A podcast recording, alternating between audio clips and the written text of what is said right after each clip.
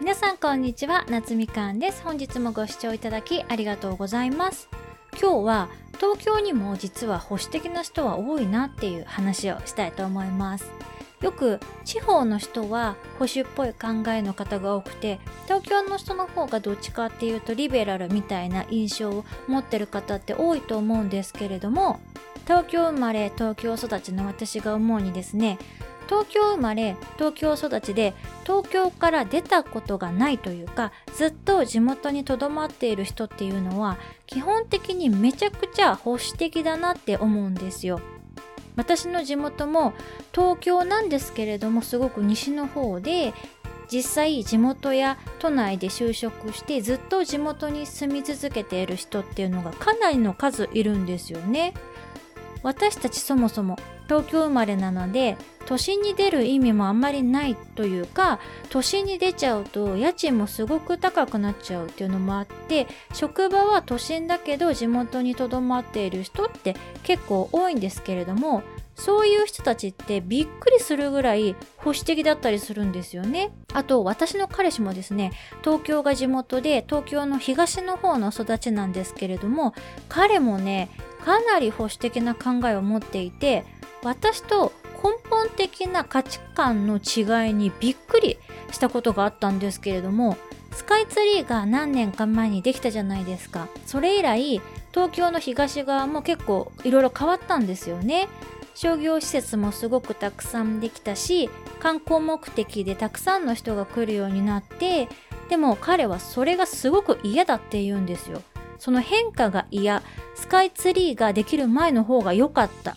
というかスカイツリーができる前に戻りたいみたいな発言をしたりするんですよ。私が初めて彼の住んでいる地元の辺りに行った時もめちゃくちゃびっくりしたんですけれども駅の周りは割とね賑やかなんですけれどもバスで5分も走ったらもう完全に住宅街ででその街並みが昭和から時が止まってるとしか思えないような街並みというか風景で私が小学生ぐらいの時の私の地元の様子にねめっちゃ似ててそれに驚いて彼にその辺りがね昭和から時止まってるよねって言ったんですよ。そしたら彼はそこがこの辺りのいいところみたいな感じに言ってきてあこういう状態をキープすることがいいって思う人もいるんだなっていうのをその時初めて実感したというかかなり身近にこんな保守的な考えの人がいるんだっていうのはびっくりしましたね。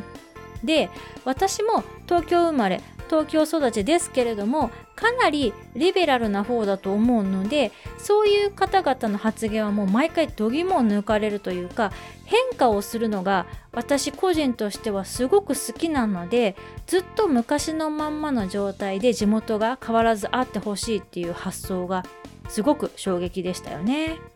私の地元の同級生なども一回都心とか他の県に移り住んだ後にまた地元に帰ってきちゃうっていうか U ターンしてくるっていう人もねすごく多いんですよでも私は今の段階では一生地元に戻るつもりはないのでもう地元の知人たちとはね根本的に考え方が違うんですよね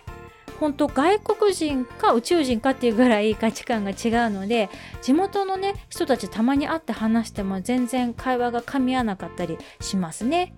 それはでも彼らの価値観自体を私は全然否定したりはしないのでその人たちはそれで幸せというか私と違った価値観を持っているってことは全然いいんですけれども東京って皆さんが思っているよりは全然リベラルじゃないなっていうのをねここ数年すごく感じています。なので私が思うにリベラルな方っていうのは生活の変化とかを楽しめる方だと思うんですね。なので地方にお住まいの方でもずっと地元にいるわけじゃなくていろいろな場所を転々とされている方とかいろんな仕事に挑戦していらっしゃるとか企業をされている方とかそういうのは東京生まれ東京育ちの私の地元の人とかに比べたら全然リベラルなんじゃないかなと思います。東京を実際に東京をたらしめてくださっている方たちって基本的に地方から東京に上京してきた方だと私は思うんですね。なので地方の方が保守っていうわけではなくて